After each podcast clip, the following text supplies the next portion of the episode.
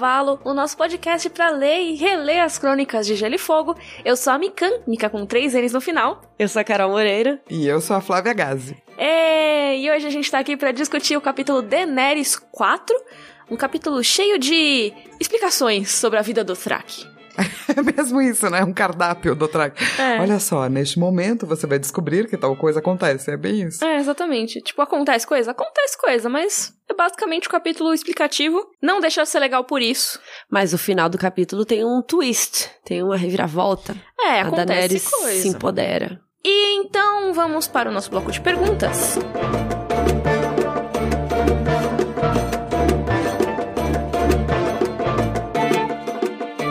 A Maíra Marques mandou um corvo falando que eu sei que apesar de nômades, a Daenerys e o Viserys tiveram uma educação formal, mas fico me perguntando como que a Daenerys aprendeu todo o senso de moralidade e ética dela, ainda mais considerando a discrepância com o Viserys. Será que é uma coisa inata dela ou é mencionado que alguém auxiliou ela nessa formação? Hum, uma boa pergunta, né? Por que, que o Viserys é babaca e a irmã dele não, né? Mas acontece é. na vida real isso. Não, eu acho que assim, a gente não pode esquecer do lance do sangue é, Targaryen e da uhum. mistura do sangue que cria coisas esquisitas. Porque é. o grande lance do incesto, é, apesar dele ser um tabu, não é necessariamente o sexo é o problema que isso pode gerar na prole. E isso é muito real e, e, visto ao longo da história Targaryen. Isso. Então a gente sabe que o Viserys tem isso aí. Isso, ele aumenta as chances de dar algum problema genético, que no caso dos Targaryen tem esse tal do gene da loucura dos Targaryen, então que é uma coisa muito frequente na família, por causa dessas relações incestuosas. Então você tem muitos filhos de irmãos e tal. No caso do Viserys e da Daenerys, eles são filhos de irmãos que também eram filhos de irmãos. Então, assim, você imagina quão complicados são os genes desses dois. Quer dizer que necessariamente eles vão nascer com problemas genéticos? Não, mas isso aumenta muito as chances, porque você tem muita repetição ali. Então, se tem alguma doença que corre na família, isso acontece. Como a gente já citou aqui no podcast, as famílias reais europeias têm muito caso de hemofilia, porque é uma doença que pode ser hereditária, e as famílias todas casaram entre si. Todo mundo é primo, aí casa com o cara que é da Casa Real da França, mas ele vai ser primo da pessoa da Casa Real da Espanha. E aí não, não, não importa que é de outro país. Eles todos têm o mesmo sangue e acaba todo mundo nascendo meio igual. É, mas acho que o, o ponto que eu queria falar é que às vezes dois irmãos, um é ótimo, uma pessoa incrível, é tipo uhum. Ruth Raquel, Sim. Sabe? Uma pessoa é má ou outra é boa. Às vezes, com os mesmos pais, as mesmas influências, a pessoa, sei lá, vai, vai ter amigos diferentes, vai ter outros rolês. Isso. E fica meio. Eu, por exemplo, sou ótima, minha irmã também. Mas, Mas sabe o é. que eu acho que é louco também? É assim, eu sei que a gente tá falando de ética e de honra uhum. como se fosse uma coisa aprendida por casas nobres, porque a gente vê muito isso no Ned uhum. e em certos personagens da série e dos livros. Mas, é, se você considerar que uma pessoa que tem acesso a uma diversidade maior de pessoas ao crescer, ela vai aprender, talvez, a respeitar essas diferenças se ela prestar atenção no ambiente onde ela tá crescendo. Uhum. Então, assim, eu não sei de vocês como é que foi a vida de vocês, mas para mim, quanto mais diverso se tornou o meu grupo de amigos, em termos étnicos, é, de diferença de classe social, uhum. é, diferença de orientação sexual, uhum. eu acho que eu me tornei uma pessoa melhor. Sim. Porque eu fui aprendendo coisas você que você não aprende. O outro. Exato. Uhum. E eu acho que a Daenerys tem isso a favor dela. Ela passou muito tempo calada, porque o Viserys meio que dominava a relação. Uhum. E muito tempo andando, nômade. E não andando nômade do Track matando pessoas. Uhum. Então ela teve muito tempo para absorver e contemplar o mundo. E talvez aí essa contemplação tenha ajudado a ensinar para ela certas coisas. Uhum. Que você vê que quando ela começa a realmente entender o mundo dos Dothraki, ela não acha ruim, ou feio, ou mal. Ela consegue se ver dentro de certas culturas. Sim. Talvez o nomadismo tenha feito bem para ela, ela respeita, sentido, né? É. é. ela tem mais alteridade do que o Viserys. E até eu acho que a pergunta era muito sobre quem deu a educação, mas eu acho que nesse caso o importante é quem não deu a educação. Porque o Viserys, ele era um menino novinho quando eles fugiram de Pedra do Dragão. Ele já tinha lá seus sete anos, eu acho que a gente falou recentemente. E a Daenerys tinha acabado de nascer, então ela não foi criada em Westeros. O Viserys, ele já tinha nascido mimado pelo Rei Louco, entendeu? Porque o Rei Louco, ele desprezava os filhos do Rhaegar Porque o Rhaegar, ele não tinha se casado com uma menina valeriana. Ele tinha se casado com a Elia Martell. E existe um baita racismo contra as pessoas de Dorne em Westeros, principalmente na corte. Então, quando mostraram a Rhaenys para ele, que era a filha mais velha, ele, ah, tem fede a dornês, sabe? Coisas assim. Mesmo o bebê Aegon, que seria o herdeiro ao trono, hum, acho que eu prefiro o Viserys. Sabe? Então, assim, tem até a história de que ele poderia ter deserdado o Rhaegar e escolhido o Viserys como seu herdeiro e tal. Então, assim, eu imagino que o Viserys tenha crescido muito mimado. Mais ou menos como um, um Joffrey, assim. Sim. Sabe? E lembrando que a primeira infância é muito importante. Então ele viveu ali pelo menos uns cinco anos até eles fugirem, né? Pra uhum. Pedra do Dragão. E depois mais um pouco depois que a Daenerys nasceu e tal. É. Então, assim, essa, essa primeira parte da vida nossa é muito importante. A gente ter uma família estruturada, né? Ou a gente ter pessoas ao nosso redor que cuidem da gente e tal. Então, uhum. se ele foi muito mimado nessa época, com certeza isso influenciou quem ele é cresceu para ser. É, e mesmo quando ele tava em Pedra do Dragão, ele tava escutando de que as pessoas estavam usurpando, é. de que é. as pessoas estavam fazendo errado, de que ele tinha mais direito do que os outros. Sim, ele era especial, ele era importante, as pessoas estão clamando pela volta dele. Então, assim, ele deve ser muito foda. A Daenerys nunca ouviu que ela é foda, sabe? E assim, não tô falando, ah, ela deveria ouvir que ela é foda, não sei o quê. Tipo, assim, não necessariamente. Poderia ou não poderia. Mas o fato é que o Viserys cresceu com essa empáfia, sabe? Ele cresceu se achando. Ele cresceu duro. A uhum. Daenerys cresceu flexível. Isso. Porque ela foi obrigada a ser flexível. Uhum. O Viserys nunca. Essa flexibilidade molda mundos, gente. Se você é uma pessoa inflexível, uhum. seu mundo nunca vai ser aberto para experiências e coisas. Sim, que é muito que a gente vai ver nesse capítulo, inclusive. Que o Viserys, ele se recusa a olhar qualquer característica positiva em algo que não seja ele e a cultura dele e os valores dele.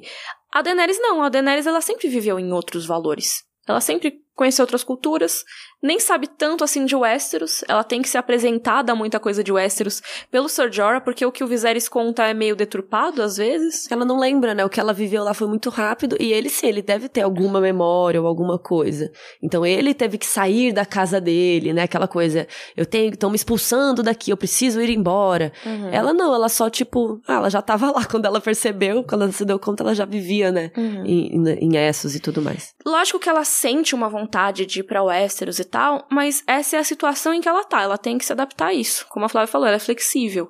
Muito bem, então vamos discutir Daenerys 4.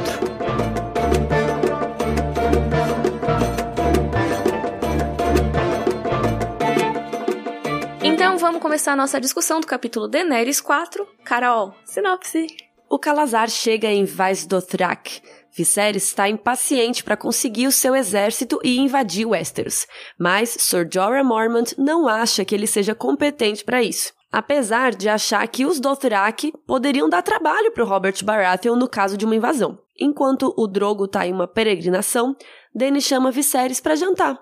Ele acha que é uma ordem e fica exaltado, agredindo e insultando a Dorea e a própria Daenerys, que reage pela primeira vez e manda o irmão embora. Yes! Go Daenerys! Go! Uh, Daenerys! Go, go, go, go! É, no outro capítulo, ela tinha sido salva, né? no caso, quando o Viserys ia agredi-la, ela foi salva pelos Dothraki, e aí ela já meio, ah, deixa ele andar, não sei o quê, mas assim, ela não tinha reagido, ela mesma. Dessa vez, ela que foi lá deu uma medalhada na cara dele. Amei. Eu gostei desse capítulo. Eu acho que o começo é mais lento porque fica mostrando os rolês, discutindo e tal. Mas aí no final ele dá uma.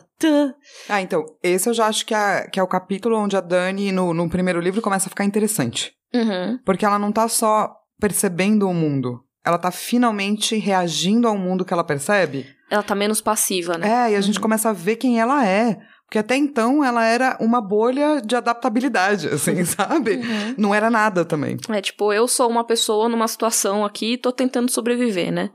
É, agora não, agora eu sou uma Calize e você fica quieto aí e me respeita. Então eles chegam em Vaz Dothrak, que é a única cidade do povo Dothrak, porque vocês bem lembram que eles são nômades, então eles vivem viajando com todos os calazares, entrando em greve, entrando em tretas, guerras. Não, greve. Eu ia falar treta com guerra, aí ficou tregas. Mas ao mesmo tempo que eles são nômades, eles têm uma cidade gigante, que basicamente cabe todos os Calazares ao mesmo tempo, caso um dia eles queiram retornar. Então, ela é grande, mas ela é. Como que fala isso? Tem pouca. Popular... Densidade geográfica. Densidade geográfica. Ela é pouco populosa. Tipo, grande, só que com poucas pessoinhas. E é, mesmo poucos é prédios, É porque tinha né? o conceito de populoso e povoado. E hum. essa é tanto pouco populosa quanto pouco povoada. Então, é uma cidade que não tem muros, que não hum. precisa, porque Sim. os Dothraki estão lá. É, exatamente. tem poucas coisas ali rolando. Mas é, é uma cidade muito importante que continua existindo por conta de uma profecia, não é? É, porque assim, tem lá no meio as Dosh Kalin, que são as feiticeiras, que são as únicas habitantes permanentes de Vez Dothrak, e elas fazem várias profecias, a gente vai ver a que elas vão fazer da Daenerys no próximo capítulo. Mas existe a profecia de que um dia todos os Calazares vão se reunir ali em Vez Dothrak. E a cidade precisa estar pronta para recebê-los. Vocês acham que isso vai ser em algum momento do livro, quando a Daenerys se empoderar e chamar todo mundo para invadir Westeros, uma coisa assim? Isso aconteceu na série, né? Então a gente ah, pode é supor que, que vai rolar no livro Mas é que também. na série não foi, tipo, reunião de todos os Calazares. Ela foi, foi, foi, eu não percebi. Mas ela foi. foi levada, né? Sim, sim. Mas, cara, eu acho que o que aconteceu na série, é lógico que com muitas ressalvas, vai ser mais ou menos o que vai rolar no livro. Uhum. Porque a gente tem uma visão da Daenerys, se eu não me engano, lá na Casa dos Imortais, de senhoras, né, saindo do lago e se, ajo se ajoelhando, não, se curvando perante a ela. São as do Ashkalin, na minha opinião, sabe? Tá. E tem toda aquela coisa da coisa, ah, pra ir pra frente tem que ir pra trás mas, e tudo mas mais. Mas você acha que vai acontecer tudo, inclusive Bran Rei? Não disse isso, eu tô falando da questão da ah, tá, Daenerys Não, não, só tô perguntando porque eu fiquei, eu falei, pelo amor de Deus, alguém, alguém, não. Mas eu acho que é possível. Eu acho que é bem possível ah, o Bran não, rei. gente. Flávia, eu tenho que te pegar aqui na minha mão. Não, é. não quero. Eu Ela te pegou. dou a mão, mas eu não quero. Eu Pode acho ser. que sim, o contexto completamente diferente, mas eu acho possível sim. Mas a parte de Vaz Dothrak, da Daenerys voltar e ficar lá entre os Dothrak e conseguir o apoio deles como Daenerys, Targaryen, líder, etc, etc. Achei que você falar todos os nomes dela. não, não, não. Esse, Ilha da Tormenta. Esse podcast tem que ter menos de uma hora. Eu acho possível sim, acho que o livro deu pistas de que isso vai acontecer. Ela deve voltar a Vaz Dothrak, sim. Bom, então ela chega lá e, apesar de não ter muro, tem um portão que a Daenerys acha estranho. Porque a entrada de Vaz Dothrak tem um portão que são dois cavalos, assim, dois garanhões de bronze empinados que formam um arco. E os cascos deles ficam a 30 metros de altura, então é um bagulho muito grande. E o que eu acho muito louco é que, assim, tá, não tem muita gente, porém tem muito saque. Uhum. Tipo, tudo que eles saquearam é chega lá, de alguma forma. São estátuas, monumentos, ídolos de outros povos. Às vezes até de povos que já estão extintos, porque os Dothraki extinguiram alguns povos, caso vocês não saibam, galera é um, aquele lado, né, que a gente. Ah, os Dothraki, mó legais, só que assim, eles dizimam uma galera também. Então tem lá as estátuas que a Daenerys descreve, tem algumas que são super lindas, de dragões, de heróis, mas também tem outras que a Daenerys mal consegue olhar, que são horríveis e tal. E o Jorah diz pra Daenerys que provavelmente essas estátuas vinham de Ashai. Já é a sexta vez que a gente vê Ashai nesse livro. A gente tá Você na contou? metade dele. Sim. ok. Sim. Porque, cara, é impressionante quanto eles falam de Ashai. Um mistério, né? É, com certeza tem coisas importantes indo por aí de Ashai nos próximos livros, assim. Porque, tudo bem, o George Martin falou que a gente não vai pra Ashai, a gente não vai presenciar a cidade. Mas assim, primeiro que ele pode simplesmente estar tá mentindo, depois que a gente pode ter a influência de Ashai de outras maneiras, como a Quaitha, a Melisandre e tudo mais. Mas, mas eu, acho eu, Mas eu queria mais a Shai, assim, nos Também. livros, assim, nos próximos. Porque a Shai é um lugar que parece incrível. É. E, é, por enquanto, tem as menções, tem uns personagens, mas não tem Você tudo. Você iria pra Shai? Aham. Eu não ia, não. Eu, ia eu tenho medo de achar, de tanto que eles é, falam essas tenho coisas. Tenho medo. Mas eu acho que o Jorah tá muito tentando levar a Daenerys pra Shai. Não é lá que tem um rio cheio de coisa esquisita? É, o rio Cinzas, eu acho. É cinza, sei lá. É, eu não quero ir lá, não. Que é um rio que a água não é potável. Tipo, eles têm que levar tudo pra Shai porque não tem como eles plantarem lá, assim. Ah, não, tô de boa. Achar é muito longe, é. entendeu? Acho que eu tô de boa Nossa, aqui em Westeros. Nossa, eu sou muito curiosa. Eu sou muito curiosa. Se falasse assim, estamos fazendo uma expedição para Chá, eu ia falar sim. Bora. a Flávia já teria morrido no primeiro muito. capítulo. É, tipo, ah, estamos fazendo uma expedição para achar a Alta Valíria, pra... mas tem uns homens de pedra, eu vou. Pra lá da muralha, vamos? Vamos, exato. Enfrentar o Jamie Lannister pra salvar o Ned no meio da rua? Vamos. eu não vou em nada, eu tô aqui na minha casinha de boa. Mas então, vamos reparar nisso nos próximos capítulos. O Jorah menciona muito a Shai, meio que querendo, hum. tipo, Daenerys, a gente podia ir pra Shai, vamos fugir, não sei o que, vamos, bora pra Shai, bora pra Shai. Ele quer fazer alguma coisa lá que, infelizmente, a gente nunca vê o que, que ele quer fazer. Vamos ver. E lá tem dois grandes mercados em Vaz do Turak, o ocidental e o oriental. No ocidental tem as coisas das galeras das cidades livres, que tem muitas comidas, produtos e coisas é, legais. Especiarias. Especiarias. E nos de oriental tem as coisas de Achai, Karth e Yiti. Uma coisa que eu achei muito legal desse capítulo é que fala que cada prédio, né, ou cada construção que tem lá é diferente, porque eles escravizaram as pessoas de outros lugares. Então, eles pegaram e dominaram uma cidade X, e aí eles pegaram e escravizaram as pessoas de lá. E aí obrigaram essas pessoas a construir uma casinha para eles. aí a pessoa falou: "Bom, eu sei construir casinha do jeito de Cuiabá". Aí ele foi construir a casinha do jeito de Cuiabá. Aí chegou a Flávia e construiu a casinha do jeito de São Paulo. Cada casinha é de um estilo, porque uhum. cada escravo era de um lugar que eles saquearam. E eu achei isso muito legal, não lembrava disso.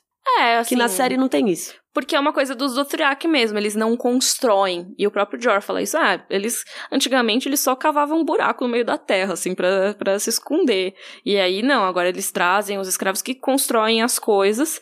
Mas também não é que tem muito prédio, né? Tem esses que são meio variados, mas a real é que tem muito espaço vazio e, então tem muitas estradas, tem uns campos e tal.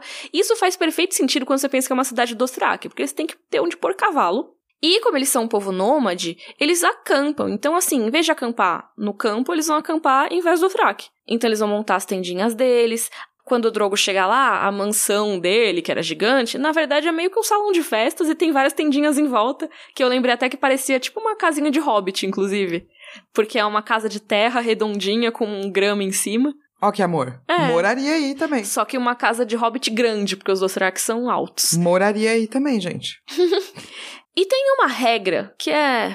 A única regra sobre o Vés do Thrak é que você não fala sobre o Vés do... Não, mentira. É que você, quando for entrar lá, você deixa todas as suas armas. Inclusive o Drogo, inclusive todo mundo. Todo mundo. Não há exceções. Você não entra em Vaz do Thrak com uma lâmina. É proibido brandir uma lâmina lá. Por quê? Porque os Dothraki, eles têm suas inimizades, os Calazares guerreiam entre si. Não é como se eles fossem um único povo que sai saqueando junto. Tem os vários Calazares, o do Drogo é um deles. E eles tretam, às vezes um chega numa cidade conquista, o outro chega depois mata os que estavam lá e conquistam de novo. Então assim, tem muita treta entre os Dothraki. E a ideia de Vazosrak é ser a cidade para todos eles. Todos eles são do mesmo sangue, da mesma manada, todos eles são um grande calazar. Então tem esse banimento aí das armas para eles não ficarem se matando no meio da rua. Mas enfim, né, a casa do Drogo lá, tipo salãozão com uma cobertura de seda, nada como a Daenerys tinha ouvido, que ela tinha ouvido das escravas lá do Ilírio, que a casa tinha 200 quartos.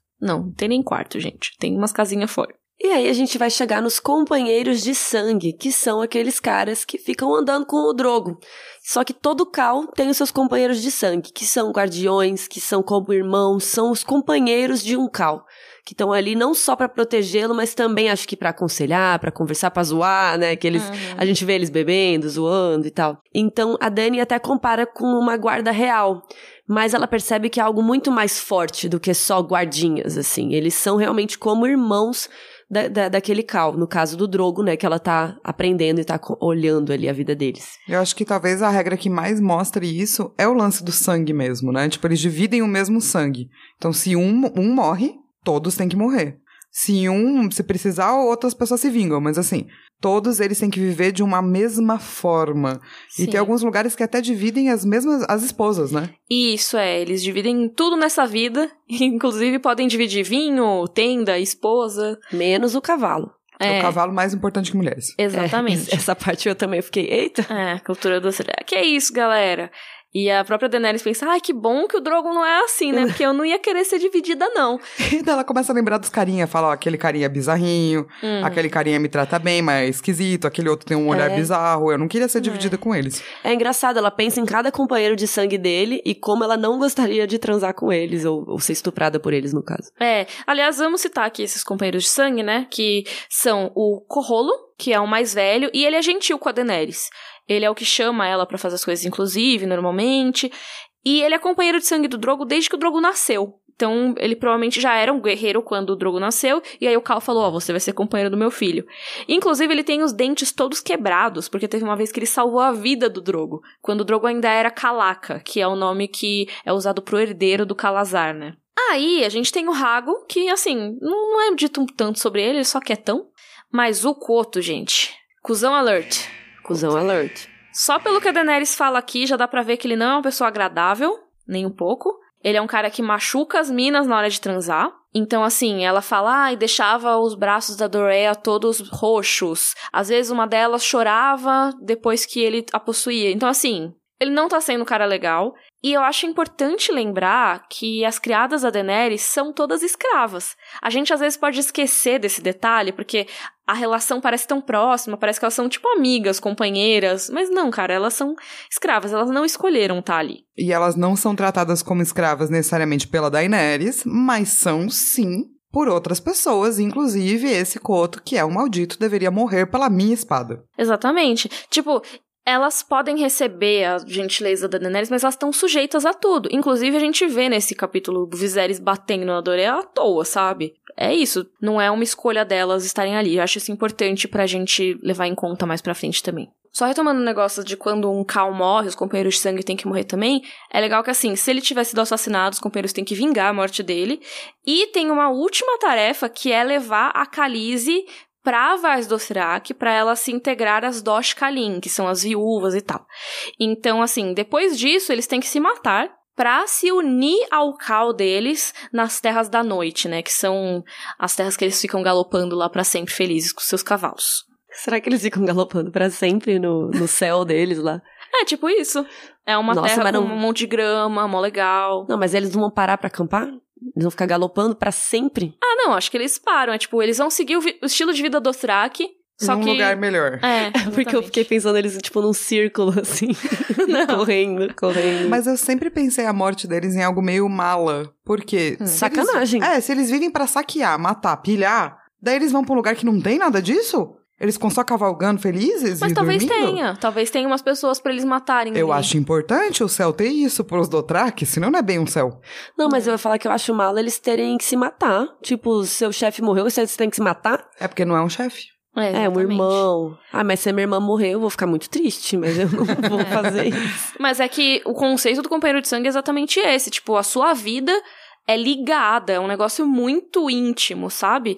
Entre eles. Tanto que até a Daenerys pensa, cara, isso é melhor do que a guarda real. É, porque a guarda real é algo que pode ser corrompido, né? Por exemplo, o pai dela, o Aerys II, o rei louco, morreu pelas mãos do Jaime Lannister, que era da guarda real e tava ali do lado meio que vigiando ele na hora, né? Uhum. Tava ali uhum. cuidando dele e tal e pá, nas costas. Uhum. E ela também pensa no Sir Barristan como um traidor, porque ele tinha passado pro lado do usurpador. Então, o Sir Barristan era da guarda real, do Eris II. Quando rolou a guerra e tudo mais, o Robert perdoou o Sir Barristan e ele entrou pra guarda dele. É, mas no, na visão da Daenerys isso não foi uma coisa muito legal, né? Foi traição. Porque afinal, né, se ele realmente defendia o rei Aerys, ele deveria ter morrido. É, e eu gosto que ela cita o Barristan aqui, porque mais pra frente a gente vai ver onde ele vai parar, né? E aí a Daenerys tem um pensamento muito interessante. Lembrando que ela tá grávida, né, a gente descobriu no capítulo anterior. E ela pensa assim, que quando o filho dela ocupar o trono de ferro, ela vai querer que o filho tenha seus próprios companheiros de sangue, para proteger da traição da guarda real. É, que é melhor que a guarda real. Sim. Só que assim, ela tá falando que o filho dela vai ficar no trono? E o Viserys, queridinha? É esquisito isso aí, hein? Acho ótimo. Não, eu acho ótimo também. Mas ela, Mas... sem querer, querendo, já cortou ele, né? Exato, é, quando começam os primeiros pensamentos que vão levar pra coisa certa. Uhum. Que é do tipo, eu acho que tem muito na é, essa coisa dela ter um garanhão dentro dela, para muitas mulheres a gravidez é uma coisa extremamente empoderadora de saber que você pode carregar a vida, de saber que você pode manter a vida. E eu acho que para Daenerys é isso, assim. O lance dela tá grávida ajuda muito a personagem a se entender como mais, uhum. como possível. Acho que ela vê uma possibilidade ali rolando. Então, no começo do capítulo é uma coisa meio do tipo, ai, o meu filho no trono. E ao longo você vai vendo que isso vai meio que tomando ela mesmo, assim, como uhum. uma coisa real, assim. E assim como ela começa a se enxergar como mais, ela começa a perceber que o Viserys não é tão bonzão quanto ele se acha, não. Que ele tem muitos problemas aí e tal. E o Viserys, nesse capítulo, ele tá muito impaciente, né? ele já tá saco cheio, entendeu? Ele já tava odiando antes, e agora ele tá, cadê meu exército? Cadê meu exército? O Drogo prometeu. É, e é engraçado porque a Daenerys está conversando com o Jorah sobre ele. Uhum. E ela meio que fala assim, pô, mas não é justo né? Se o Drogo prometeu, por que, que ele não vai dar a coroa dourada pro Viserys? Então, ela meio que defende o Viserys por um instante, ela fala uhum. assim: "Ué, mas ele tá certo, né? Ele não, você não falou que é da coroa? Então, cadê a coroa? E aí o Jory explica que, na verdade, os Dothraki não funcionam assim. Pro Khal Drogo não foi uma troca, não foi um, um, negócio assim que ele ganhou a Daenerys, agora ele tem que dar algo, né? Como a gente comentou alguns dias atrás. Ele fala, os senhores dos cavalos não são mercadores. O Drogo ganhou a Daenerys de presente. Então, quando ele achar que ele tem um presente, que ele quer dar, aí ele dá um presente pro Viserys. então não é assim, tipo, uma troca agora, vai, me devolve. Uhum. E o Jorah fala assim: não se exige um presente, em especial a um Cal. Não se exige nada de um Cal. É, e o Viserys vai aprender essa lição mais tarde, em breve. É, exatamente. E também eles falam um pouco sobre a incompetência do Viserys. Ai, eu né? amei isso. Ai, eu também. Como é bom, né, gente, ouvir alguém falando mal do Viserys que não é na sua cabeça, é. não é você? Que a Daenerys pensa, ah, Sir Jorah, você acha que se o Viserys realmente ganhar 10 mil soldados do Dothraki, ele consegue? Invadir Westeros. A Jorah, cara, se ele tivesse 10 mil vassouras, ele não conseguia varrer um estábulo. Gente, eu amei essa expressão. Porque realmente, tipo, não adianta você ter 10 mil vassouras se você não sabe como varrer, sei lá, no caso. Uhum. Ou também não tá afim de aprender, né? É. Porque é isso, se ele tivesse 10 mil e bom, bons conselheiros, ele não precisaria saber. Uhum. Mas o Viserys não é o tipo de cara que também vai aceitar conselhos. Nunca. Exatamente. Mas assim, vamos supor que Viserys ganhasse seus 10 mil soldados e fosse minimamente competente no gerenciamento. Se eles conseguissem invadir, o que, que, aconteceria? Eles conseguiriam derrotar os lords de Westeros com um exército do Thrak? E o Jorah, ele admite que assim, ele achava que não no começo. Quando ele chegou, ele, meus, os Dothraki são só uns selvagens, dá licença, eles andam seminus, eles não usam armadura. Então é lógico que o Westeros vai se dar melhor. Mas não é bem assim porque ele reconhece agora que os Dothraki eles são ótimos cavaleiros, eles são destemidos, eles têm arcos que têm um alcance melhor. E mais do que tudo, os arqueiros de Westeros são aqueles caras que ficam lá alinhadinhos, aí avança um pouquinho, aí todo mundo atira e para. E assim, você chega perto deles e eles, tipo, não sabem o que fazer, eles morrem. Os arqueiros do Dothraki, eles estão em cima do cavalo. Então eles são extremamente móveis, eles galopam enquanto eles estão mirando. E se você joga RPG, você sabe que você precisa comprar muitas perícias para chegar até aí. Uhum. Você precisa comprar a perícia de andar a cavalo, a perícia de atirar, e depois a perícia de atirar montado. Ou seja, você precisa estar tá no nível 5 ou 7 aí. Mas como a gente viu na série, tem umas cenas desses momentos, né, dos Dothraki e gritando, bora galera! É, ele e surfando no cavalo. Surfando, cara, aquelas cenas são bem legais. Eu né? gosto dele surfando no cavalo. Algumas das boas partes, né, dessas temporadas.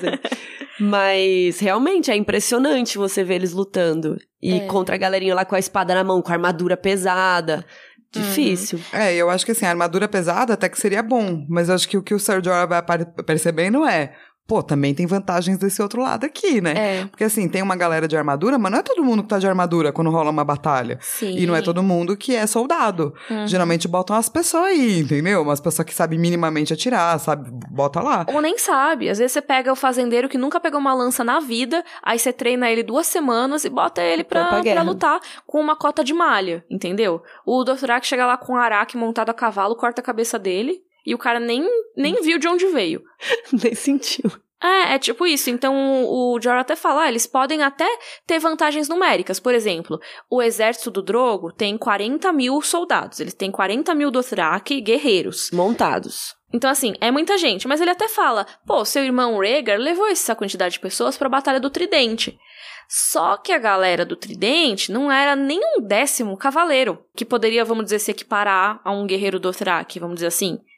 Não, sabe? Tinha essa galera que a Flávia falou, que não é necessariamente o cara que vai enfrentar um Dothraki, assim, fácil. E mesmo o cavaleiro não vai muito saber lidar, né? Cavaleiro sabe lutar contra cavaleiro, tem as regrinhas lá, tipo, como faz, o combate é lento pros dois. Nesse caso, a gente tem habilidades diferentes. Quem que leva, né? Então, os Westerosi têm castelos que dificultam um pouco a entrada dos Dothraki. Sim, isso realmente é um problema para os Dothraki.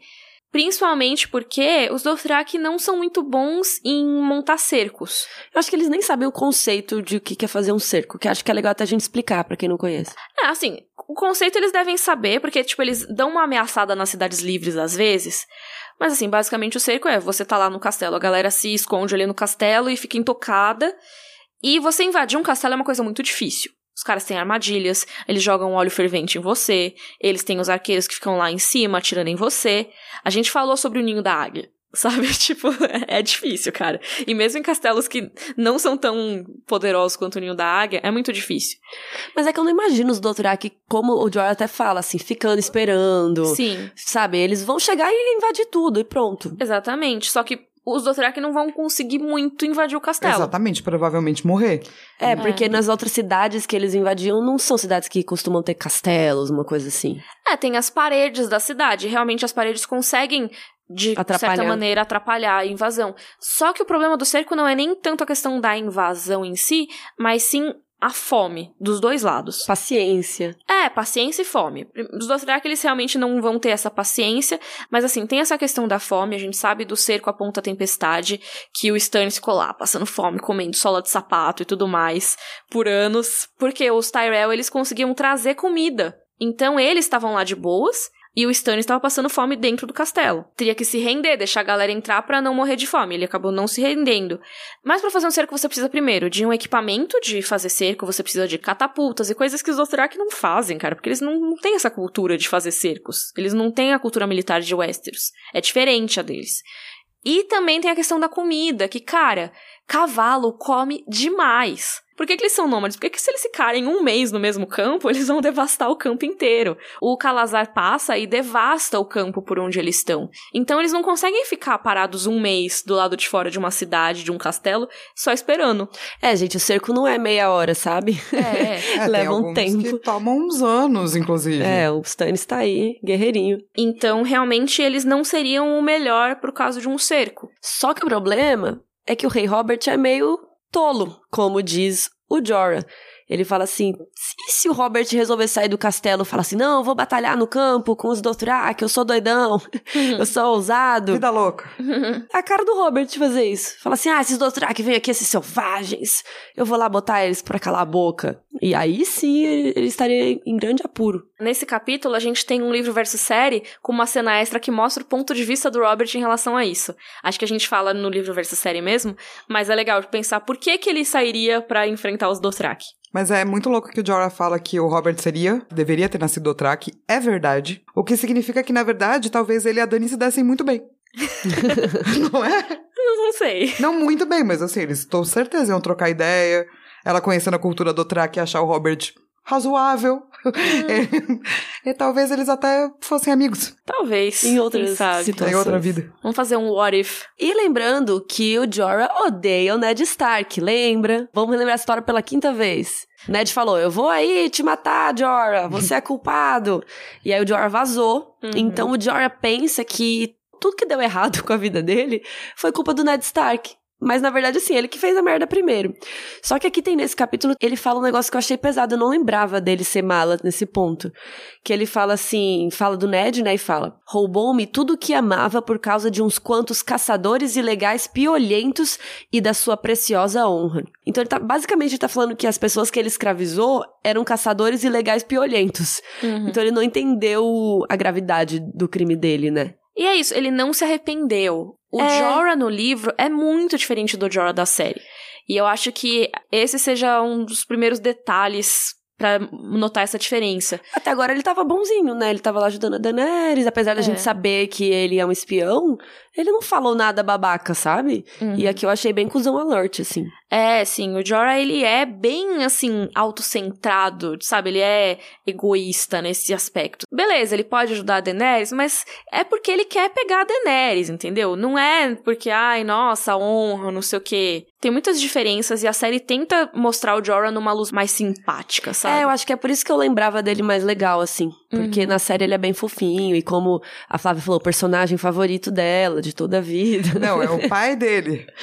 É, não, mas eu continuo gostando dele nos livros, porque Sim. eu acho que ele é um personagem muito interessante. Ele complexo. Porque né? ele mostra a questão da paixão. Uhum. E o que acontece com um homem apaixonado. Porque ele se ferra muito por se apaixonar. Sim. Ele foi lá e criou um monte de dívida quando a mina que ele amava. Uhum. Tipo, ele faz várias merda porque ele se apaixona, isso é muito real, assim. Uhum. E que Quem eu nunca, acho... né? É, e o que eu acho interessante é que ele vai para Essos, que aparentemente é um lugar que cabe muito bem a ele, muito mais que Westeros. Porque ele tem essa mesma visão. Ele começa a entender os Dothraki, começa a falar, pô, né, que os caras até que manda bem. Ele não é necessariamente não a favor escra né, de escravizar pessoas, que em Essos também em alguns lugares não é. Uhum. Então eu acho que ele tem uma coisa meio Essos, assim.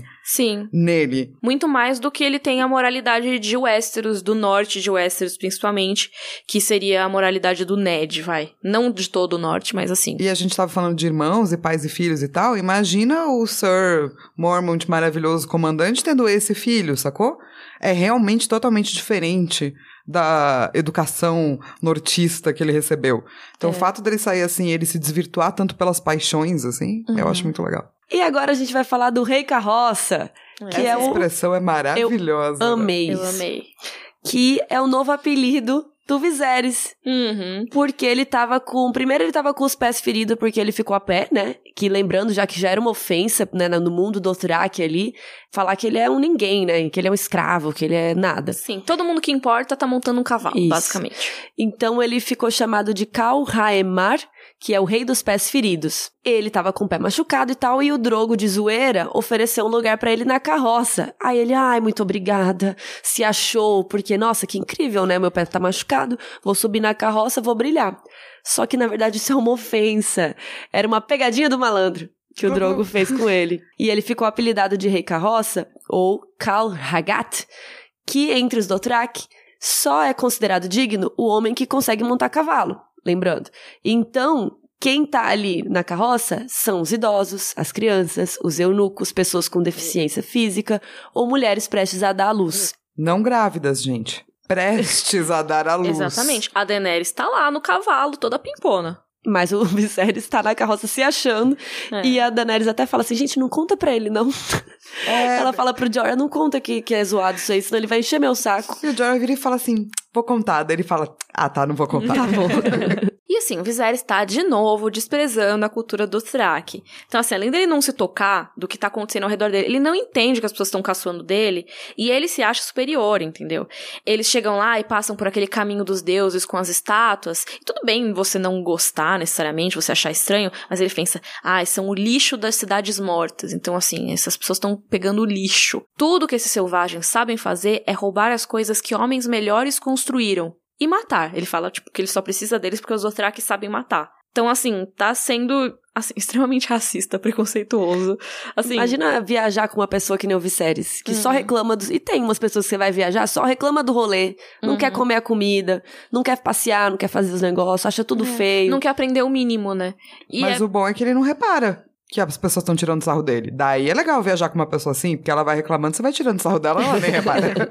Mas é um saco, porque é um ele saco. é só um pé no saco que tá atrapalhando, é. sabe? Enchendo o saco. É por isso que no bloco de perguntas eu comparei ele muito. Eu falei muito do expert, mas nesse caso eu até falaria que ele é tipo um turista, sabe? Aquele turista escroto, que vai no lugar só para festejar, vai ignorar os habitantes locais, vai ignorar a cultura local, não vai querer aprender nada, vai achar a comida nojenta e vai falar que a comida é nojenta, mas vai falar o quê? No próprio idioma, porque ele nem vai querer que os habitantes ouçam. Ele sabe que o que tá fazendo é errado. Não, e ele chama os caras de fedido, mas ele tá podre, porque até agora ele não botou um lookinho do Dothraki.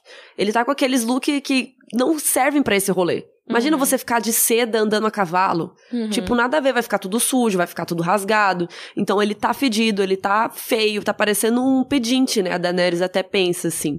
Uhum. E tem um pedaço da roupa dele que já apodreceu de tanto suar. É, isso é muito nojentinho, De suor. Né? Porque os Dothraki usam roupas mais leves, mais adequadas para montaria, usam roupas com couro, com linho, que deixa transpirar melhor, né? Tipo, ele deixa o calor sair e o vento circular. É muito melhor para um clima desses. Assim, se eles vivem nesse clima, eles usam essa roupa, eles sabem do rolê.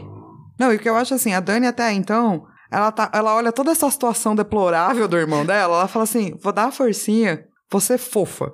Ela fala: "Ah, vou arrumar uma roupinha para ele bonita, que tem um símbolo de dragão, mas que é num, num tecido que respira, para ele ainda se sentir bonitão.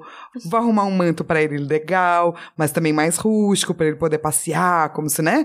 Para ele se sentir melhor. Também para os Dothraki verem ele de uma forma melhor, porque vai ser meio que uma mistura do que ele gosta com um pouco das coisas do Dothraki, né? O look, assim. Uhum. E além disso, ela pede... É muito legal, ela quer fazer Ela um... foi legal. Ela quer fazer um makeover, assim. É, ela chamou o Queer Eye. Ela falou assim, venha cuidar do meu irmão babaca. É, é tipo, você não precisa deixar de ser o que você é. Você pode usar o símbolo Você pode aderir. É... Mas se adeque ao seu ambiente. E ainda ela mandou fazer uma jantinha top que não ia ter carne de de cavalo que ele odeia e que é também uma coisa do Drak, né, que eles estão tendo que comer. E ela pega e chama ele para jantar, de boa, para meio que fazer as pazes, dar um lookinho para ele, comer com ele, conversar de boa. Mas ela pede para Doréa ir lá chamá-lo, convidá-lo pro jantar. Só que a Doréa volta com uma surpresa, né? Exatamente, ela volta sendo praticamente arrastada pelo Viserys. Ele tá machucando o braço dela, ela já tá com o olho quase roxo, né? Porque ele provavelmente deu um soco nela ou algo assim. Então, assim, ele tá putaço, e meio que assim, como ousa ordenar que eu venha, não sei o que, sabe? Porque a Doréia falou assim que a Khaleesi mandou que ele fosse lá. São ordens da Khaleesi. E ele, como assim? Eu sou o herdeiro dos Sete Reinos, como que você vem me dar ordem? Você tá achando que é o quê? Chama ela de puta, sabe? Porque assim, pro Viserys é isso que a Daenerys é. Ele usa esse xingamento porque, para ele, é isso. Ele não vê valor na Daenerys, exceto transar com o Khal Drogo pra ele conseguir o que ele quer. E foi, mas foi, né, é isso, é exatamente isso que ele fez. Tipo, uhum. e desde quando aparece o primeiro capítulo da Daenerys, ela já se vê como uma moeda de troca. Sim. Ela não é nada além uhum. de uma uhum. moeda de troca. E ela ainda tenta se desculpar com ele, né? Ele chega, como assim, ousa? Você. Aí ela pergunta, não, Dora, como que você falou? Ela, não, eu falei, eu mandei ele vir aqui, porque você mandou. Aí ela, não, não, não, eu convidei, desculpa, não foi bem assim. Caso fosse do agrado de vossa graça. Ela ainda é... puxou o saco dele, sabe? É, ainda chamou ele de rei, né? Vossa uhum. graça. Só que aí, de novo, ele começa a desrespeitar a cultura do Othiraki. E ela já tinha falado, cara, eles são o meu povo agora. Vamos respeitar, vamos ficar de boa, não precisa ofender. E aí ele fala assim: Ah, então agora você vai querer trançar meu cabelo também, que nem os. Aí ela fala assim: Ah, não, mas você não tem nenhuma vitória, né? Então você não pode ter uma trança. eu amei. Maravilha. Turn down for what? E o pior é que eu acho que ela nem falou tipo, de, de ser cuzona. Ela só falou assim: Não, não, realmente não tem, tipo, não vou fazer. Você não entendeu isso até agora? É, tipo, eu não vou fazer trança se você não tem vitória, não faz sentido essa, essa sua fala. É verdade, quando eu li o livro eu não li como uma ameaça. Uhum, eu é. li como um não, bro. Não, não é. faz sentido. Tipo. Você não entendeu ainda. É, tipo, ela tá, tá explicando tá pra ele. É. é. Mas aí ela acordou o dragão. Porque ela falou uma coisa que é altamente desrespeitosa pro Viserys, se for pensar. Eu não acho desrespeitosa porque, assim, ele é um babaca mesmo, entendeu?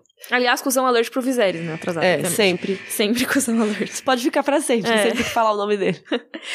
Mas assim, ela não teve a intenção de desrespeitar, obviamente, né? Mas assim, ela falou um negócio que é óbvio e que foi a verdade jogada na cara dele. E aí foi suficiente para ele ficar descontrolado e tentar bater nela de novo. Só que dessa vez, meus amigos, dessa vez ela reagiu. Ela tinha mandado fazer também um cinto, né, que tinha um medalhão e tal. Mas quando ele fica pistola, chama ela de puta e pega no braço dela, ela pega a primeira coisa que ela passou a mão. Ela, tipo, tá ali sendo atacada, ela passou a mão para trás assim e ela casualmente pegou justamente o cinto que tem um medalhão grande de bronze, de bronze pesado, e ela puxou o cinto e puf, na cara dele.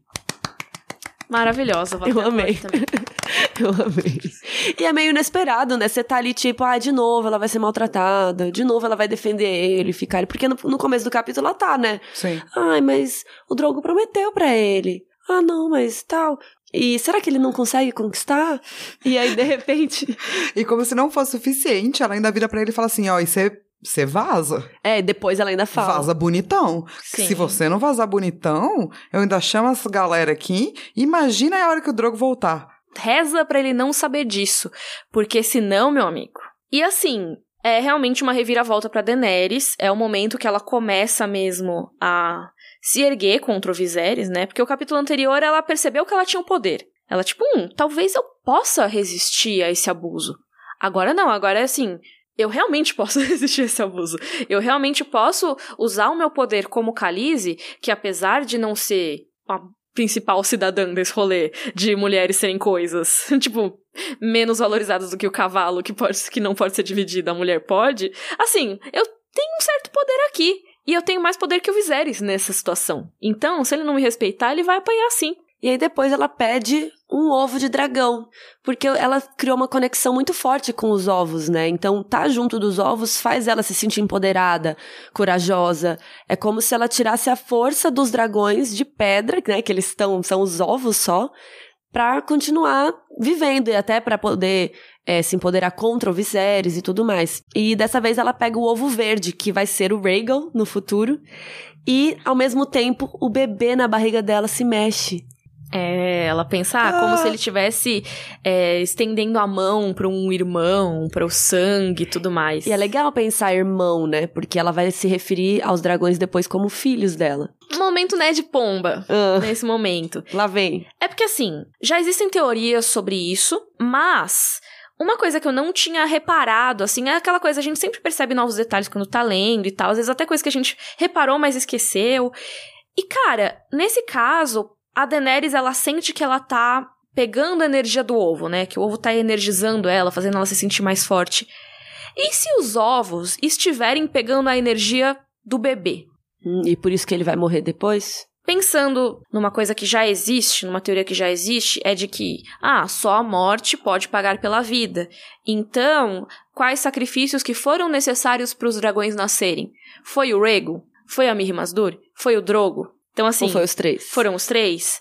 Mas e se um dos segredos para fazer os ovos de dragão chocarem seja a energia de um bebê? Porque, assim, a gente tem na história dos Targaryen muitos casos de abortos, muitos casos de bebês natimortos, que podem, claro, ser um reflexo dos incestos, mas também, quem sabe, não tem a ver com isso? Não sei. É, então, quando. Sacrifício? Eu, em eu lendo os capítulos, assim, pela primeira vez, quando chegou na parte da Miri, que fala do sacrifício de sangue, e dessa questão do sangue e do fato deles é, tratarem os Dothraki como irmãos de sangue, eu fiquei pensando que essa coisa do sangue é uma coisa muito importante trazida nos capítulos da Dani sempre. Uhum. Quando a gente fala de mitologia do sangue, ela é uma mitologia de água certo? O sangue é um tipo de água. Uhum. E ela está muito ligado a outros tipos de mitologia, como a mitologia do leite. Uhum. E são inúmeros os contos que misturam o leite com o sangue. Uhum. Então, filmes de terror, vai sair sangue do bico do peito, entende? Uhum. Porque essas coisas são muito parecidas mesmo.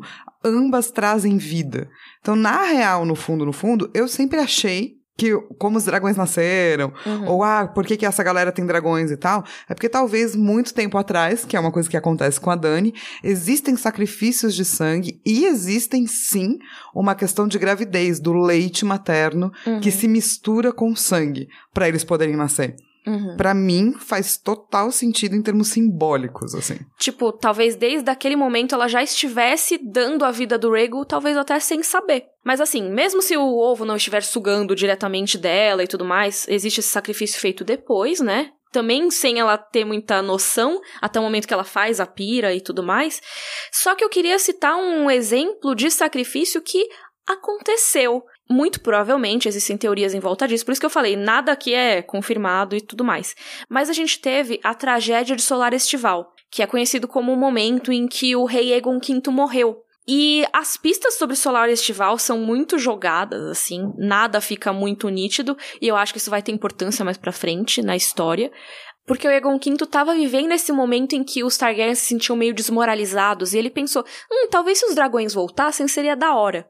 E aí teve esse momento que ele reuniu uma galera ali em Solar Estival, com sete ovos de dragão, e ele tentou fazer alguma coisa para tentar reviver esses ovos. Deu muito errado, todo mundo morreu, quem sobreviveu ficou meio traumatizado, teve uma, um grande incêndio ali. E o que aconteceu é que nesse mesmo dia nasceu o bebê Rhaegar Targaryen. Será que o Rhaegar não era um possível sacrifício nesse dia? Fico pensando nisso, porque depois a Rella não conseguiu ter filho. Tipo, até o Viserys, que foi muitos anos depois. E talvez o próprio Rhaegar, é, ele tenha toda essa questão com as três cabeças do dragão e essas uhum. profecias e tal, porque ele já tem uma conexão muito grande. Sangue e leite, saca? Com uhum. esses dragões. Sim. Então, fica aí um momento Ned Pomba. Essa questão do solar estival eu acho uma das questões mais fascinantes da história de Westeros, porque, cara, o que aconteceu naquela noite? Será que o Egon V, o Egg que a gente conhece desde criança, o momento final da vida dele foi, tipo, querer sacrificar uma criança para restaurar a glória da casa dele? Tipo, isso é um final muito louco, sabe? Dói no coração, assim. Mas eu gosto desse, muito desse de pensar nisso. Tipo, porque eu acho muito fascinante mesmo. Ninguém morreu nesse capítulo, então não temos ninguém no momento Valar Morgulhos. Vamos então pro livro versus série.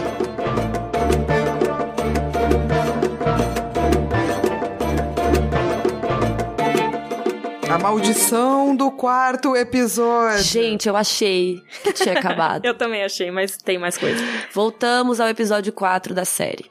Sim, esse capítulo ele meio que se divide entre episódio 4 e 5. Mas o que acontece no capítulo mesmo é episódio 4, eles chegam em vez do Thrak, a cidade é mais simples, não tem os ídolos. Eles falam sobre invadir Westeros, se daria para invadir com 10 mil do Thrak. Aí o Jorah menciona que o Ned quer a cabeça dele. A gente tem pela primeira vez realmente um backstory aí do Jorah, né? O que, que ele fez. Mas é citado bem por cima, tipo, ah, ele vendeu uns escravos porque ele tinha uma mulher meio cara. Então, assim, o Jorah é muito mais coitadinho na série do que no livro, sabe? Porque não tem essa coisa dele falando, tipo, como se não fosse nada vender escravos. É. Tem o Viserys sendo babaca, como sempre, nada de novo até então. Fica uhum. puto com a ordem do jantar. E ela bate nele e diz que ele vai perder a mão. É, muito bom que é uma fala que ficou clássica da Daenerys, né? Próxima vez que você levantar a mão para mim, você não vai mais ter mão. Que eu acho uma fala muito maravilhosa. É, acho que é uma coisa que, tipo, minha mãe me falava, sabe? Você fica de boa aí. É legal, né? Porque já traz o lance da maternidade, assim. É uma Também. coisa que mães falam. É, Mas é verdade, é uma coisa que mães falam. E uhum. é uma uhum. boa frase no sentido de que resume. Porque não dá muito tempo para mostrar que antes ela tava sussa, depois ela tava ficando mais puta, e daí no final ela. Entendeu? Uhum. Não, resume do tipo como ela tá com uma frase, assim. E aí tem uma adaptação um pouco diferente agora, que eu achei muito legal, inclusive, porque lá no episódio 5 os temas que são discutidos entre a Daenerys e o Jorah no livro viram uma discussão entre o Robert e a Cersei. E essa cena em si é muito legal, essa cena do Robert com a Cersei, porque é uma DR deles. E é uma das únicas cenas que a gente tem eles meio sinceros, assim, Era um com o outro. isso que eu tava pensando. Hum. É uma cena que eles são absolutamente verdadeiros. Eu e amo é essa maravilhoso. cena. Eu amo essa cena. Que não verdade. existe nos livros. Né? Sim. E é, eles discutem por que o casamento deles não deu certo, como que eles se sentiam. É uma ótima cena mesmo. E os atores são incríveis também. Mas ela começa com eles falando sobre a Daenerys, sobre uma invasão do Thrak. E a própria Cersei fica, ah, eles não vão cruzar o Mar Estreito. Tipo, se cruzarem também, assim, a gente tem castelos. E aí o Robert explica o ponto de vista dele, que a gente tá falando dele ser um tolo, que ele iria enfrentar em campo aberto. E o próprio Robert fala, realmente, só um, só um tolo enfrentaria os Dothraki em campo aberto. Mas aí a gente fica atrás dos nossos castelos, a gente fica de boas, e eles começam a matar o povo. Queimam todos os campos, estupram todas as mulheres. E a gente aqui escondidão, até que momento que o povo vai achar a gente da hora? tem uma hora que eles vão começar a achar o Viserys mais legal, né? E ele tá muito certo, gente. É muito impressionante como esse homem tem uma mente militar real, assim. Uhum. Porque é claro que se você não defende seu povo, quem é você? É, Melhor passar a, né, o manto para outro. O Robert, ele sabe perfeitamente o que é o carisma de um líder militar. É uma pena que ele realmente tenha virado o que ele virou, sabe? Ele não suportou o peso da coroa, mas ele realmente é um cara que sabia o que ele estava fazendo, eu acho. Sim. Pelo menos nessa cena ele até mostra esse, muito. É, até esse ponto, tipo, da parte estratégica uhum. e da parte de entender o que precisa. Como ser um líder, né? É, ele. Sim, até ele manjava mesmo. Vamos para o nosso momento Joffrey. Bring me his head. O que, que vocês não gostaram do capítulo? O Flávio não gostou do capítulo inteiro, que odeia Daenerys. Cara, o começo do capítulo ainda é um pouco difícil. Eu gosto que pelo menos eles estão falando de coisas de outros mundos uhum. e existe uma, uma explicação maior, assim. Uhum. Mas a primeira vez que ela começa a falar, sei lá, ajudar ou passar o pano uhum. pro Viserys, eu fico puta, que depois isso muda. Mas no começo, quando eu vi a primeira vez, eu tava tipo, ah, lá vem essa mulher uhum. passando pano. Eu acho que ela ainda não tem consciência do tanto do abuso que ela sofre. Então, cara, é meu irmão, por que, que eu não vou defender ele, né? Depois ela se toca, mas é um chato mesmo ver ela passando pano. E você? Hum, eu acho que meu momento Joffrey é o Jorah. Nesse capítulo. É, eu ia falar isso. Assim, ele contando, falando das estratégias é legal, mas realmente foi babaco o que ele falou dos caçadores e. É, eu acho que assim, não assim, não ruim de escrita, né? Mas um momento ruim que ele foi babaca, assim, que ele foi meio Joffrey, né? Isso. Que ele tratou os escravos como. né? E que vocês talvez tinham esquecido, né, de que uhum. o Jorah nos é, livros é assim. que era mala. Eu não tinha esquecido, eu odeio o Jorah dos livros. É, é, eu esqueço tudo, claro. eu não sei nem o que eu comi ontem. então eu tô, eu tô lendo como se fosse a primeira vez, praticamente. e vamos para o momento Dracarys. Dracarys. Cara, meu momento Dracarys tem que ser o ovo e a questão da ligação do filho da Daenerys com o ovo. Tipo, ela tem ótimas coisas. Ela joga o medalhão, eu sei que alguém vai dizer uhum. isso. Mas para mim, essa ligação entre essas duas coisas uhum. é muito bonita em termos de simbologia e, e, sei lá, aquece meu coração quando simbologias Sim. são bem usadas. Ah, muito bom. Eu acho que o meu momento Dracarys, é lógico que tem o momento da, dela bater e tal, mas é o que faz esse momento acontecer, que é a Daenerys tentando. É tipo a última chance dela se conectar com o Viserys. Ela faz de tudo. Ela manda fazer uma roupa que ela fala que é digna de um cal. E eu gosto muito de ver essa discussão acontecendo e como ela começa a enxergar que ele nunca vai respeitar as coisas que ela valoriza. E até quando ele fala que ele não teve vitórias, ela, ela mesma percebe, né? Não, ele não tem. É, é, é isso. É ela se tocando disso, sabe? Então eu, eu gosto muito dessa discussão. Não por eu gostar do que esteja acontecendo, porque é realmente horrível que esteja acontecendo aquilo, mas eu gosto de ver como isso acontece, basicamente. Eu tenho dois momentos. Que tem um momento que a gente acabou nem falando, que é a primeira vez que a Daenerys chama o Drogo de meu sol e estrelas. Oh. Chipou. é, passei um pano, né, para aquelas coisas é. que a é. gente já discutiu muito no capítulo Flávia não estava, mas a gente discutiu muito as questões do relacionamento deles, de ser meio síndrome de Estocolmo e todas essas questões. Mas aqui é a primeira vez que ela fala Rezo para que meu sol e estrelas não o deixe à espera por muito tempo. Ela tá falando do, pro Jorah, do Viserys, e o sol e estrelas é o Drogo. Só queria ressaltar que ela chamou ele disso. Mas o meu momento favorito é: Viserys nem conseguiria varrer um estábulo com 10 mil vassouras. e esse foi o capítulo sobre a cidade dos cavalos, Vais do Thrak. Sim, um capítulo bastante explicativo, mas que é legal, né? Sim, eu acho que acelera as coisas da Daenerys e começa a mostrar simbologias legais. Hum. Agora você gosta da Daenerys, Flavia Graça. Agora sim, até o final do... até o quinto livro. ah. Mas sabe o que vai ter semana que vem? O quê? Bran. E... e... eu não vou estar aqui. Então vou deixar essa na mão de vocês, mas eu juro que eu vou ler e vou ouvir o episódio. Estaremos muito felizes de lidar com os capítulos do Brain que Isso. você despreza. Não desprezo, eu vou ler, eu vou Carol, você Eu nem sei o que, que, que é esse capítulo, eu não lembro. você odeia é, o Bran. Foi, foi todos aqueles que eu esqueci, né? Todos é, eu não lembro, eu não lembro real. mas eu vou estar viajando e vou ler no avião e eu não vou dever 100 reais pra vocês porque eu vou ouvir o episódio, tá, Miriam? No dia certo. Ai, deixa eu ouvir os episódios, eu ouvi os episódios. Mas tá devendo ainda, tá né? Tá devendo ainda, a gente não recebeu nada não, desse dinheiro. Eu levo vocês para jantar comigo no rodízio Chique. japonês. Mas eu Quero. não como comida japonesa. Eu como aquela sopinha do começo. Então não, eu pago rodízios. vocês em vale rodízio japonês. Tem um rodízio japonês que é vegetariano. Ah, eu já comi um é. vegano que tinha uns negócios bem legais mesmo. É. Olha aí, tinha avocado. Sabe? Gente, por falar Abacate. Ah, avocado. é, isso é uma discussão antiga, nossa. É, é, é, porque ela acha que tudo é abacate, mas existe uma espécie que chama avocado. Mas não é tudo abacate? É tudo abacate. Não sei, mas tem um é menino que diferente. como se fosse outra coisa, mas é só uma variedade, que nem tipo maçã Fuji e maçã ah, deliciosa lá. sim, mas você quando vai comer maçã escolhe mas entre gala Mas e eu não chamo, vou comer uma gala. É verdade. Vou comer uma maçã. Mas no mercado tá escrito avocado. Você quer que eu apague o recado do mercado? Sim, sim Carol. É uma coisa Você quer que eu faça? No cardápio do brunch tá escrito avocado. Você quer que eu faça o quê? No cardápio que do usem as palavras em português, tipo bowl, que é pote. Ah, sim. Eu sou a favor de usar tudo em PTBR. Eu gosto muito de cumbuca. Não sei por que não chama cumbuca. Mas, Flávio, você tá pra falar um negócio faz cinco minutos. É verdade, eu tava quase esquecendo. Por falar em dinheiro, gente, vai lá, né, no nosso padrinho, que tem... Você pode dar dinheiros pra gente, que ajudam com várias coisas. Inclusive a comer avocados isso, no nosso intervalo. A comer rodízio. a gente nunca fez isso. a, Miriam... a Miriam pagar a dívida que ela precisa pagar pra gente. É mentira, gente. O dinheiro vai pra gente pagar servidor, pra pagar a edição do sushi, para continuar mantendo o Rodor semanal. E vivo. Então, caso você queira nos ajudar, padrim.com.br barra Rodor Cavalo, seremos eternamente gratos. E é isso, gente. Esse Semana foi o capítulo. Vem... Não vou estar tá aqui. Divirtam-se muito. Rodor. Rodor. Rodor.